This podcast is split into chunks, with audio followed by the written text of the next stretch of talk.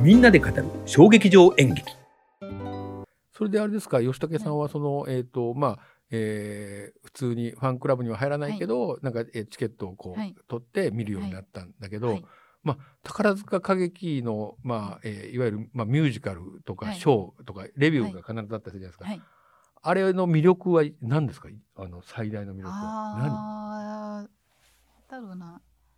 私それこそ本当に今思うと近視眼的に見てたんだと思うんですよ。あ何近視眼的全然 OK です すごいもう本当に北勝さんしか見てないぐらい北勝さんばっか見てて。あそうもうはい本当推しじゃないですかまさに、えーいいことじゃないですか。そうですね。うん、最初はそこからでしょ。でそうですね。なんかなんて言うんだろうな。ちょっと一つ一ついきなり今ちょっと語れるっていうよりはちょっとまあ思い出すことからなんですけど、う、うんやっぱなんかファンとして嬉しかったのは、うん。あのもうその方の実力が十二分に発揮されるような演目だな、これはみたいなのがうん。回ってくるとものすごい嬉しいですよね。それはさどういうふうにしてんだろうねそのその俳優さんをうん。こう引き立てるための、はい。あのこう環境づくりをしてるわけじゃない。コンテンツも含めて、はいはい。この役でこれはあんまり役だよみたいな、なんかそれはやっぱりあれですか？当て書きをしてるのか？でもあれっていろんな組で同じ演目回したりしますよね、はいしますしそうするとこの組だといいけど、はい。この組だと良くないとかっていうのもあるわけですよね。あそれは時期によって全然うん。あの違うと思います。その時にやっぱりその宝塚っていうのは割とその俳優 oriented なところがあるのかなやっぱり。そういう意味では。う。ん、あーなんていうこの俳優をはい。いかに生かしていくのかっていうのを割と演出とか劇作家も含めて、はいあのスタッフ技術スタッフも含めてすごく考えてるのかなっていう。あそうだと思います。うん。なんかまあスター制度ありきなのでやっぱり、なのであのやっぱ主演の方が一番生きるようにとか、ね。まあ例えばこの方はちょっとダンス苦手だからトップ娘役であの補おうとうん。か相手役さんで補おうとか。そこはバランスでキャスティングのバランスなんだな。そうですね。なるほど。で、あの、やっぱりトップスターになるまでっていうのは、いろんな機会を与えてって、スター候補の方たちをやっぱり、まあちょっと言い方あれですけど、ふるいにかけていくというか、うんそういうところがあるのまで。あ、それは相撲の世界も同じだもんね。そうです。ね、ご点です。そうなので、あのーそういう時に、いや、これはもうこの方のためにあるような機会だね、みたいなのに出会えるとすごく嬉しいし、まあ逆に、あのー意表をつかれた時とか、どういうことですか、意表をつかれたって。ああ、ここういう方向でキャスティングされるんだ、みたいな。あー なるほどんていうか、意外性な。意外性でも大事だよね。そうですねツンデレってそうじゃないですか。まさに意外性だからね。えーあれで好きになるみたいな感じな。そうそうですね、そういうギャップもありつつ、まあうんもう、ファンでいたら基本的にそのね、いろんなことが、あの、ウェルカムだとは思うんですけど、私、あの、人気ありすぎてちょっと生で見れなかったんですけど、あのはい北勝さんがまだ1000回いらっしゃる時に、はい。あの、オペレッタ原作のものが回ってきた時があって、メリー・ウィドウっていう、はい。あの、演目なんですけど、メリー・ウィード。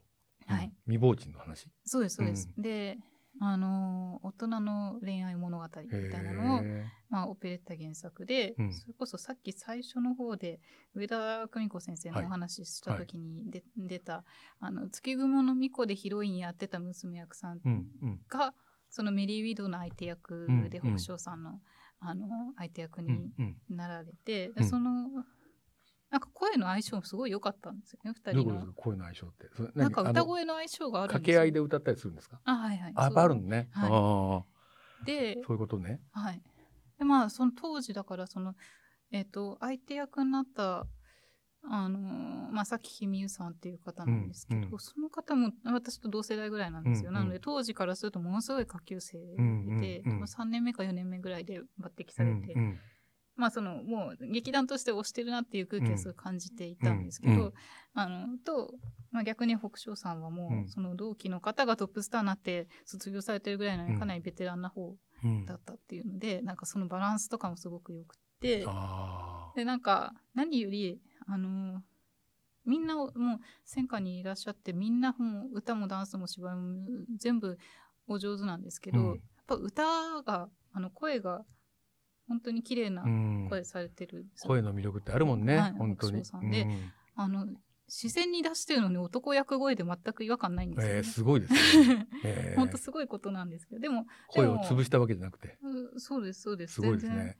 自然なまま。でそのでもジャズのスキャットとかもできるしっていうもうなんか虹色の声みたいなすごい方だった。ので、うん。だからそれこそオペレッタ原作っていうのはう、ん、もう声を十二分に発揮しなきゃいけねないし、あと、まあ、オペラよりもかなり動きもあるんで、うん。ダンスも存分にやるしっていうので、もうなんていうんですかろ六面八臂のっていうんですかね。なんかあのーすごい縦横無尽うん。に生かされまくるみたいな、うん。演目で。八面六臂じゃない？八面六臂だった。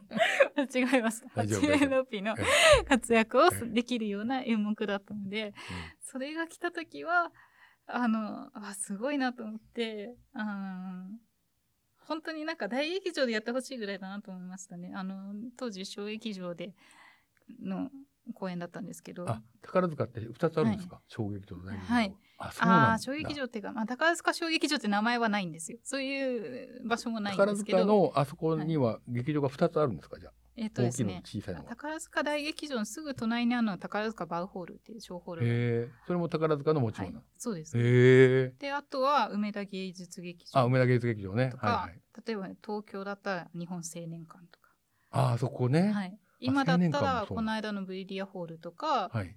えーあと銀銀河劇場とかも使ってたあ、銀河劇場ってあの天王洲かな？そうですうね、ん。はいあのーそういうのをこういろんなところを使って、うん。あのーやりますしあとまあ地方公演とかもあるんであ、そうですよね。でも昔は地方公演で今全国ツアーとか、うん。あともう本当に地方のいろんな劇場でやるんですけど、うんうんその、まあ、スター路線を登っていくにあたり、うん。大体そのいろんなチャンスをその候補生たちには与えられていて。うん。でまずは、まあ、どっちが先かっていうのは人によるんですうけど、ん。新人公演っていうのが入団7年目までは新人公演っていうのがあるんですね。なのであの本公演であのトップスターさんとかがやってる役をうん。入団7年目までの生徒の中で、うん。えっ、とまあスター候補生に、うん。あのそっくりそのまま、まあ、役を移してというか、うん。あの公演期間中に宝塚で1回東京で1回っていうそれぞれのチャンスがあってそれは新人公演的なものがある。あそう新人公演っていう名前で、あ、そうなんですね。はい、やってるんですけうど、ん。でまあそれはそのトップスター候補にしても、トップ娘役候補にしても大体そこで主演をやってることっていうのはまず一つの条件うんなんですね。そうすると、そこのなんかそのはいふるいがそうやってあって、その階段を登っていくみたいな感じで、こあう上に上がっていくんですか？はい、あ。であの多分長くファンやってる方たちはまああのあここまでやったからもうトップ目前だよねとかっていうのは、うん多分なんとなく感じていると思うんですけど。やっぱそれはだからだんだんこう、推しのあの、はい。お相撲に例えて申し訳ないんですけど、重量がだんだんね、偉くなっていくそうで。こあの小結びで関脇みたいな感じ。あ特に肩書きとかはつかないんですけど、まあ、だんだんそういう扱いに、まあ、あの紙面紙面とかでもなっていきますし、うん。まあ、例えば観光物の、あのー表紙を飾ったりだとかっていうのがだんだん増えていくんですけど、ああと観光物っていうのははい。この、こういう歌劇とかそういうやつですね。そうそうですね、はい。でなっていくんですがで、まあ、その新人公演の次ぐらいがあの大体その小劇場公演でその宝塚バウホールうん。で大体確かなんですよちょっと記憶曖昧なので違ってたら申し訳ないんですがあのバウホール公演は確かあの東京には来ないんですよね。ああ、そうなんですね。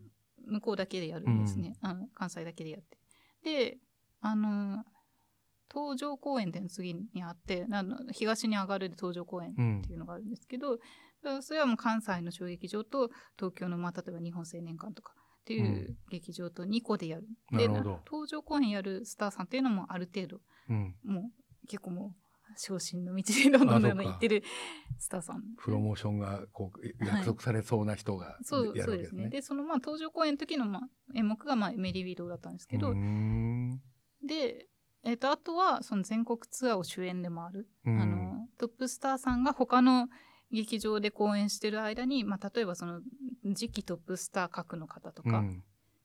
あのまあ、2番手格とか、うん。そういう方があの全国ツアーって言って他の組子たちを引き連れてうん。全国の劇場を回る。なるほど。っていういろんなステップが仕組みがすごいはい。多層にあるんですね。そうですね。ちなみにその上がっていく人はねなんかみんな注目するけど、そうじゃない人っていうのがいるわけですよね。はいだからその人たちはどうなるんですか？その後。そうじゃない方はですね、あの、まあ、いろんな形でチャンスは下級生時代からいろんなとこに出してると思うんですけど、えっ、と、まあ、戦火まではいかないけれども、うん。組の中でこれのスペシャリストだっていう方はやっぱり公演で目立っていて、うん例えば歌で目立つ場合は、まあ、一番わかりやすい形で言うと、エトワールっていうのがあって、えっ、と、それは全部公演、公演っていうかなんだろうな、えー劇なりショーなりが終わりましたってなった時に、うん。あの、大階段、うん。人がダーッとはいはい、わかる並んではい。パレードやるじゃないですか。はい。で、あのーパレードのど真ん中で歌い始める人はエトワールと呼ばれるポジションなんですね。で、それはもう歌の名手が務める。なるほど。それもそれで気持ちいいもんね。そうですね。うん、はいなるほどね。だから、そのもう、最初から、もちろんそのもう最初から私が、あのー歌は売りだから、うんエトワール目指したいっていう人も中にはいると思います。うんなので、その、まあ、歌といえばっていうと、やっぱエトワールっていうのは目立つうん。もので、ダンサーさんとかだったら、まあそのダンダンスが上手い方とかだったら、うん。なんかその場面与えられるとうか、んショーの中で。踊るところをね。そう、そうですね。やっぱりそれはなんか一人ずつをフォーカス当てようとしてるけど、はいでもやっぱりどんどん新入生が入ってくるから、はい。そこのパイははある程度限られてるから、そうですね。そうすると、あの、対談を途中でしていく人もいるんですか、あ結構います。いるはい。あと、えっ、と、むっちゃ売れてるね、そのトップスターも、必ず対談公演ってやるじゃないですか。そうですね。対談を私はしたくないっていう人はいないの、はい。まあ、いたんじゃないですかねたの？特に。過去にはいいっぱいいると思いますよ。なんか、私はいや、やめたくないとまあ大。体表だってはほとんど言わないですけど皆さんもちろんあのですけどまあ大体対談の時記者会見して、まあ、最近の方はもうね潮時だと思ったとか更新に操作の道を譲らなければとかっておっしゃってますけど過去一作対談の方とかもいろんなね事情でうん。大劇場と東京一作回ってもそれで対談しちゃうみたいなそのうん、えっと、トップスターお披露目であり対談でありみたいな方あも。中にはいたので、まあ、そういう方はちょっと一言チクッと言ってたような気がしますけど さすがにそれは望み通りじゃないんじゃないかなっていう気がしますが、難しいね。はいそれはなんか割とこう、ボードメンバーとかが決めるのかな、最終的には。まあそうですね宝阪急の幹部の方たちがうんいろんな事情を鑑みて決めるんじゃないかとは思い難しいです。ね。はいよくあのね、あのうちの学校声優の学校だけど、はい。言ってるのは、俳優とかそういう人ってはい。何歳ではい。こうパッと読んでるかわからないっていう話をするんですね。吉田洋さんとかもね、うん。やっぱりあのね、あの割といい年齢になってからだし、はい。吉田鋼太郎さんに至っては50代になってからね、うん。やっぱり結構みんな人気になってうん。引っ張りだこになったじゃないですか。そうすると、まあ、宝塚のシステム自体が、うん。そう割と年齢がこうはい。あるところまで行くと、はい。やっぱりっていうようなことがまだあるのかな、そういう意味では。うーん。まあそうですね。そことその劇団のこう運営されてる側のあのタイミングが合わなかったりするとやっぱりなんかファンからすると惜しいなっていうことが起きたりとかまあ運よくその後なんかこうまた日の目を見ることになって、うんあのなんか帰り咲いたりみたいなパターンもうん。あったりはしますけどねいろいろと。なんかあれですか、えっ、と、大体30代ぐらいが目安なんですか、その対談をされるのって。うーんまあ人によりますかね。なんかあのーまあ一応年齢はね、スミレコードで言わないことになってますが、えっ、と、そういうん研だスミレコード究生、そうそうですね。なんですか、スミスミレコードって？スミレコードというのはですね、あスミレの花のスミレあですよねそうそのスミレですねはいそれだけは分かった。はい。コードが分かった。宝塚歌劇団の生徒として清く正しく美しくあるために、うんここは伏せときましょうとか、こういう姿は見せないでおきましょうみたいなの、なんとなくこう、それは年齢も含めて？まあ年齢は言わないことになってるんであそうですねまあ世間的に数えたら分かっちゃうんですけど、まあね、女性週刊誌も必ず年齢入ってたからね。過去、過去30いくつとかね。一応、あれですけど、えっ、と、劇団に入って、まあ、10な、長いとというか、なんだろう、長くて、15、6年とか、えうん。劇団に入ったっていうのは音楽学校卒業してからってことか。はい、うんうん入団してから。15、県6年。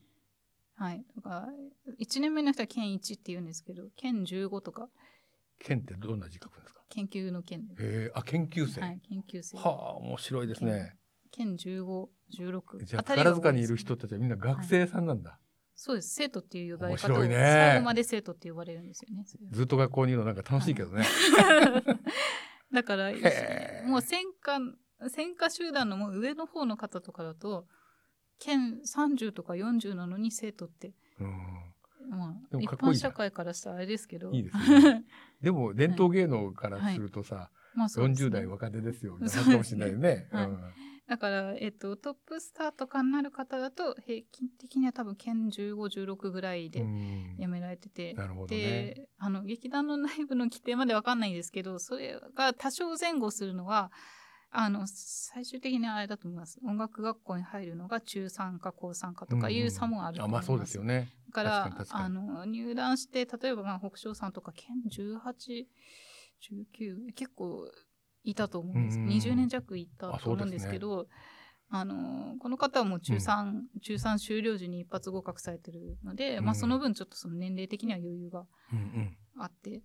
でもなんか高3終了の方はそのあんまり県県その1718まではいないとか、うんまあ、なんとなくそういうのはあると思うんですけど、うん。なんでまあ平均的には男役さんだとそんな感じで、うん。娘役さんだともうちょっと早くなる。そうですね最近の方長くても多分6年、あそうなんですね。就任してから6年なんでまあ就就任が早かったりするんですよ、うん娘役さんは早期抜擢が多いのでえっと早く早いと県3ぐらいうん。で抜擢されて遅くても多分県7か8ぐらいにはうん。抜擢されてるケースが多いので、うん。そっからまあでも大体トップスターさんと一緒とか、うん。